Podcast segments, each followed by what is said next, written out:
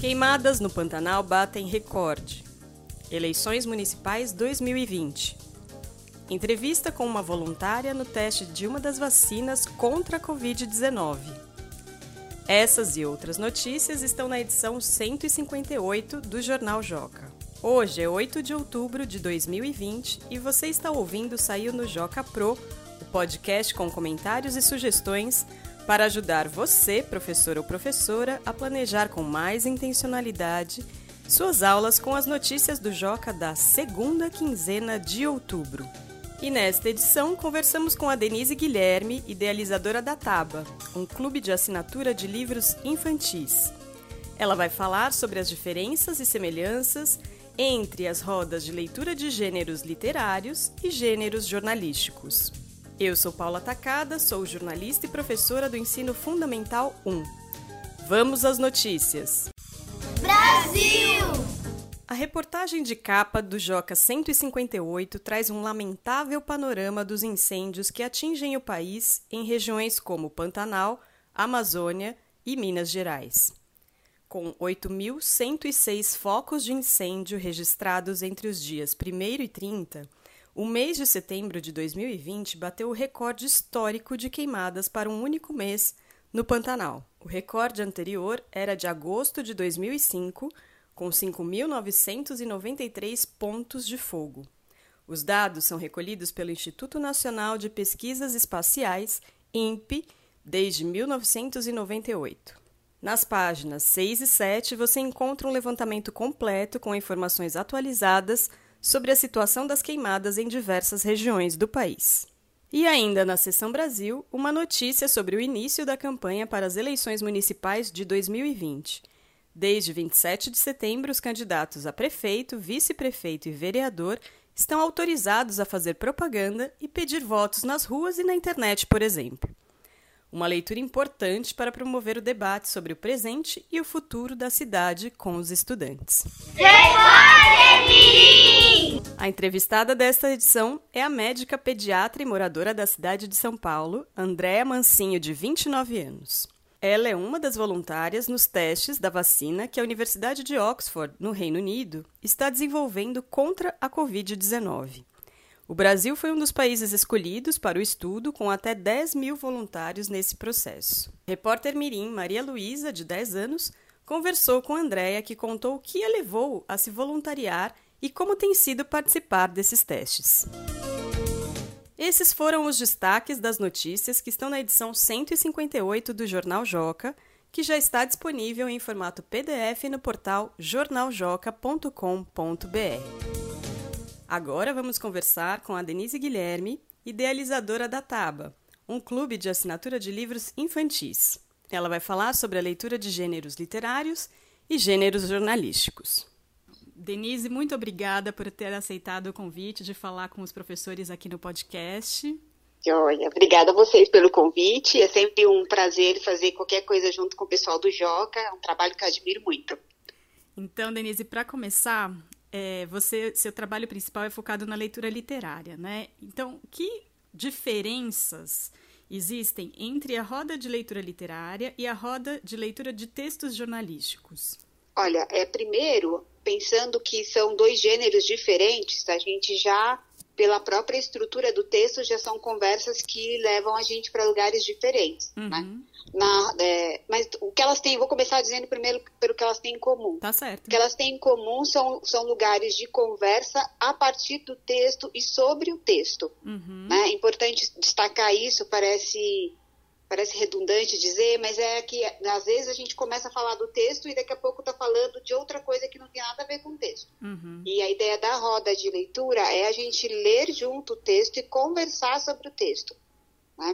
No caso da leitura do texto literário, é lógico que aí vão entrar aspectos da linguagem que tem relação com a metáfora, às vezes o formato do livro, o tipo, é, a ilustração, o tipo de linguagem utilizada pelo autor. Tudo isso pode ser o que a gente chama de chave de leitura, quer dizer, podem ser portas de entrada para esse texto, uhum. né, podem provocar perguntas para a gente começar uma conversa sobre o texto. No caso dos textos jornalísticos, a gente pegar o texto mais comum, que é a notícia, aí a gente vai para um outro lugar nessa conversa do, sobre esse gênero, porque enquanto na literatura o que tem ali é uma, é, é no geral, é uma ficção, né? É uma uhum. possibilidade do mundo, uhum. de um mundo possível, né? Uma criação. No caso da notícia, a gente está lidando com fatos. Certo. Então aí é um outro tipo de leitura. É uma Mas isso não significa que tem que ser uma, uma, notícia, uma leitura, uma conversa que se limite a localizar a informação no texto, sabe? Mas ela pode ser também uma conversa interpretativa, uma conversa, por exemplo, discutir por que, que a gente não, na notícia, não, não se usa o artigo, né? É, indefinido, por exemplo, a gente coloca é, a gente vai ser preciso na notícia, comparar o título de uma notícia, a manchete de uma notícia com a outra, uhum. ler como aquele mesmo fato saiu em vários veículos diferentes, se, se a mudança, se colocar o nome da pessoa, as iniciais ou o apelido, se isso muda o sentido do texto ou não, a construção da frase. Então aí a gente vai para uma, uma discussão muito mais, no caso da notícia, né, para as intenções comunicativas daquele uhum. tipo de texto. Certo. Mas a ideia é sempre partir de uma conversa, quer dizer, a gente como mediador, como professor, a gente abre a porta para um diálogo, a gente não abre a porta para a gente fazer perguntas e as crianças responderem e a gente vê se elas responderam de acordo com a nossa interpretação. É sempre um, é sempre um diálogo. No diálogo a gente vai muito mais para escutar uhum. e buscar entender o que o outro está dizendo do que para fazer uma sucessão de perguntas. Isso que você está falando tem a ver com a próxima pergunta, que você fala em diversas ocasiões da diferença entre ler para uma criança e ler com as crianças, né? Acho que tem a ver com isso, isso. que você está falando agora. Você pode falar um pouquinho sobre isso? Sim, que quando a gente fala de ler para, significa que eu já li um texto e vou ler para o outro, ou então que eu estou lendo para alguém e que não é para mim. Estou fazendo uhum. isso para você. Certo. Então, tô, é, vou ler porque você não sabe ler ainda. Vou ler porque é mais fácil para você entender se eu ler primeiro. Uhum. Isso é o para. Né? Então, vou ler porque eu sei mais do que você. Ou então, estou num lugar de quem pode oferecer isso para você. E o ler com tem a ideia de eu estou lendo junto com você e a gente juntos uhum. vai olhar para esse texto. Então, a gente, como adulto, entra num lugar de se colocar como leitor, sim, um leitor mais experiente em alguns casos do que essas crianças, sim, mas como um leitor que tem uma das leituras possíveis. Porque é muito comum que as crianças aprendam na escola e depois a gente aprende isso na vida, a tentar, na nossa resposta, dar a resposta que a gente imagina que o outro está pensando. Né? Eu vou dar uma resposta que eu acho que ele quer que eu dê. Certo. Isso em qualquer coisa, em relacionamento, na escola. Então, quando o professor pergunta quem sabe responder, as crianças já subentendem.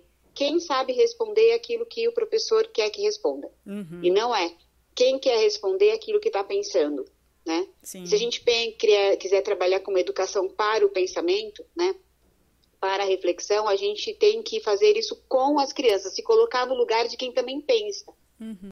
Então, eu não estou dizendo que também é para o professor pegar um texto que ele nunca leu e ler claro. para com as crianças para ficar no mesmo lugar que elas. Não é isso que eu quero dizer que eu quero dizer, eu, quando eu digo a gente ler com, não é estar no mesmo lugar no sentido de estar na mesma no mesmo nível de compreensão, uhum. mas é estar no mesmo lugar de quem vai aberto para aquele texto para se fazer perguntas e para ouvir também o que o outro tem a dizer a respeito do texto. Uhum. Isso faz as pessoas pensarem, faz as pessoas falarem em primeira pessoa. Isso é uma coisa que quando eu dou aula, é, mesmo na pós-graduação, eu sou muito é, pentelha com isso, eu diria. Eu sou muito exigente com isso. Quando as pessoas começam a dizer, ah, ah porque as pessoas, porque os uhum. professores, uhum. aí eu uhum. falo, olha, diga você, eu penso isso, certo. eu acho isso.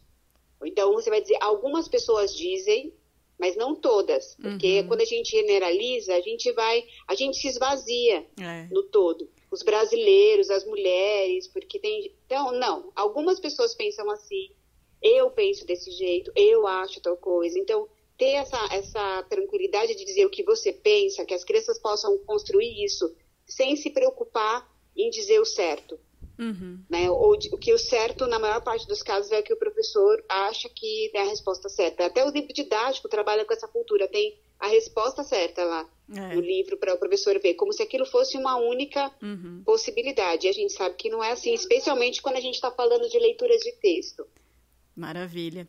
E na, no, depois que veio a pandemia, que a gente entrou na quarentena, como você tem realizado as rodas de leitura no ambiente virtual? Como tem sido essa experiência? Olha, tem sido uma experiência muito rica. Assim, é, isso era um desejo da Taba desde o começo da Taba. Assim, até agora na, na, na pandemia eu estava fazendo uma organização dos arquivos no Drive e achei o, as, as, primeiras anotações que seria a ideia da Taba. Uhum. E tinha lá essa coisa de conversa das, com as crianças sobre os livros enviados. Eu sempre acreditei muito nesse espaço como um lugar de diálogo.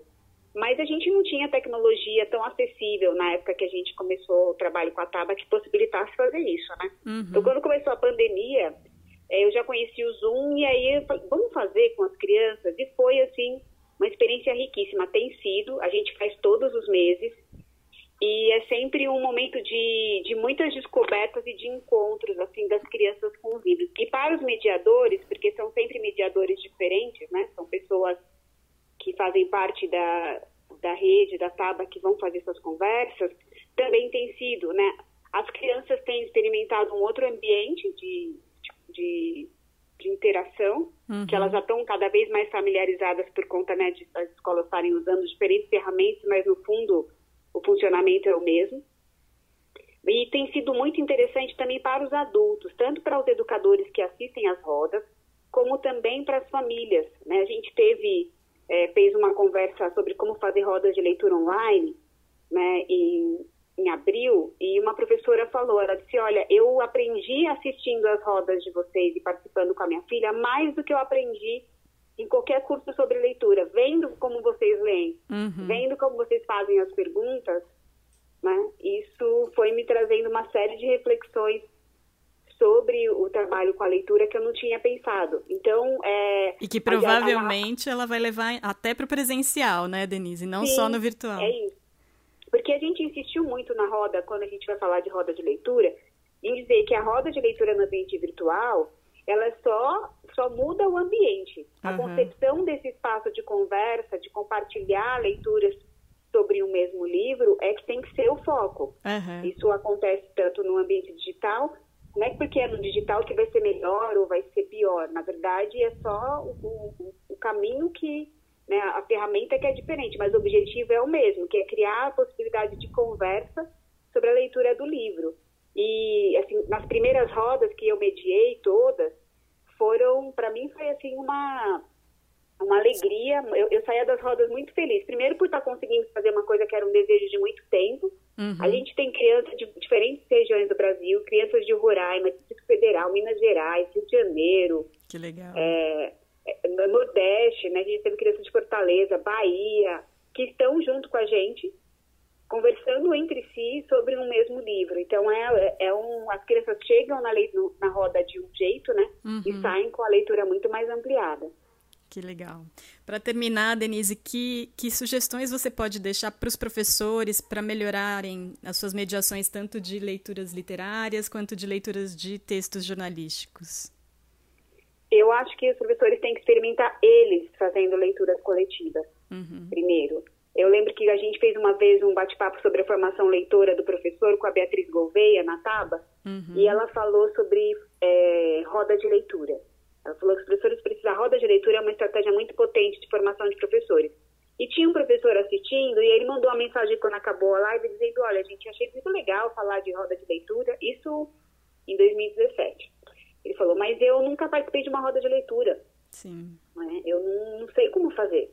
E por que, que vocês não fazem roda de leitura? Eu moro no interior, eu não consigo ir para São Paulo fazer, mas se vocês fizerem online. E aí a gente fez, isso foi em 2016, desculpa, a gente fez roda de leitura em 2016 e em 2017. A gente fazia uma vez por mês com educadores. Uhum. E então a gente precisa passar pela experiência. A maior parte dos professores que trabalham com leitura hoje não tiveram durante a graduação nem o ensino fundamental o contato com a literatura tão grande como as crianças têm. Ou com texto jornalístico mesmo. O trabalho Sim. do Joca é um trabalho muito pioneiro. Uhum. Porque no máximo texto jornalístico no, na unidade do livro didático ele aparece uma notícia do ano que foi editado o livro. É verdade para falar sobre as partes da notícia, como se fosse um texto entre tantos outros, e não é. E congelado no tempo, né?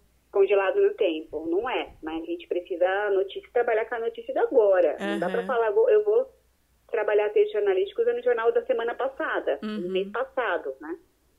Então, é, o professor precisa passar pela, por essa experiência. Então, a escola precisa promover isso. E se a escola não promover, o próprio grupo de professores pode formar um clube de leitura, combina uma leitura, não precisa ser de livro infantil, mas escolhe um livro, lê todo mundo, conversa sobre essa leitura, vê o que cada um descobriu ali, e a daí vai é, nessa, nessa experimentação do que é uma situação de roda de leitura, ele vai também ter conhecimento, né, tirar ali alguns inputs para suas próprias rodas. A gente vai fazer nessa semana, hoje, né, nos próximos quatro dias aí, a gente vai fazer rodas de leitura com professores. Uhum. Então, são dois livros por dia, a gente vai conversar e a nossa expectativa é que os professores conheçam os livros e que a partir dessas rodas eles vejam como é possível fazer isso também com os alunos. Mas eles vão passar pela eles vão fazer a roda, né? Certo. Eles vão participar de uma roda. Não vão ver como faz, eles vão experimentar fazendo. Maravilha, Denise. Não sei nem como agradecer essas dicas valiosas, essa